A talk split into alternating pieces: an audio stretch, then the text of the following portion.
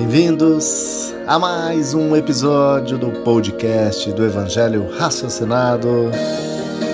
Siga nossa página no Instagram com postagens diárias sobre o doce e consolador Evangelho de Cristo.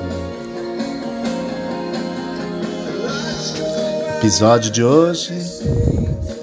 Considerem motivo de grande alegria o fato de passarem por diversas provações, pois vocês sabem que a prova da sua fé produz perseverança.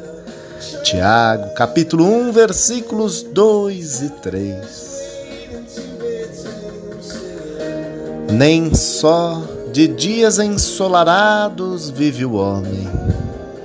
Também há aqueles dias de tempestades que demora a passar.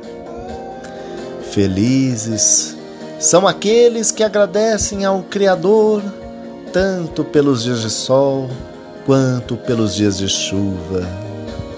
Se o dia iluminado pelos raios solares nos trazem o ânimo, a chuva refresca a alma, trazendo o seu próprio charme. A nossa vida também é assim. Encontraremos dias de muito sol, de alegrias, de felicidades e de realizações. Mas também iremos nos deparar com os dias chuvosos, tristes e difíceis. Enquanto a vida traz as suas alegrias, Muitos nem se lembram do Pai misericordioso e se acham no comando de tudo e de todos.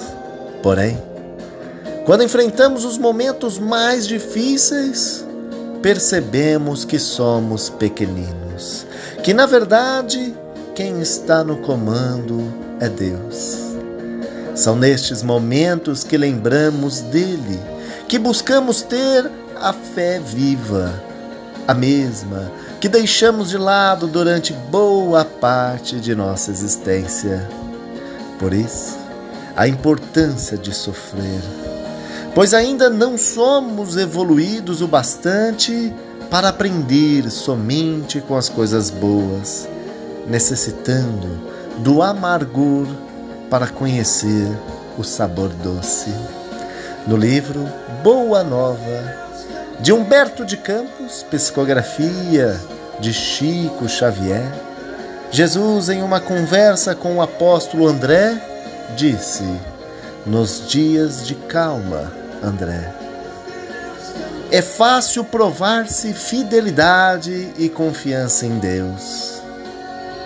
Não se prova, porém, dedicação verdadeiramente senão nas horas tormentosas, em que tudo parece contrariar e perecer.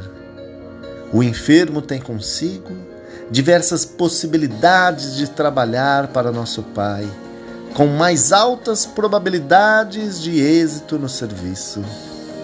Tateando ou rastejando, busquemos servir ao Pai que está nos céus, porque nas suas mãos divinas vive o universo inteiro. Assim, alegrem-se, meus irmãos, pelas nossas vidas e pelas provas que ela nos traz. São elas que nos fortalecem e nos trazem a perseverança para continuarmos a caminhada aos braços de nosso Pai. Finalizo dizendo Bem-aventurados são aqueles que agradecem a Deus por todas as dificuldades da vida, pois, muitas vezes, é na agonia da dor que nos sentimos pequenos para que Deus cresça em nós.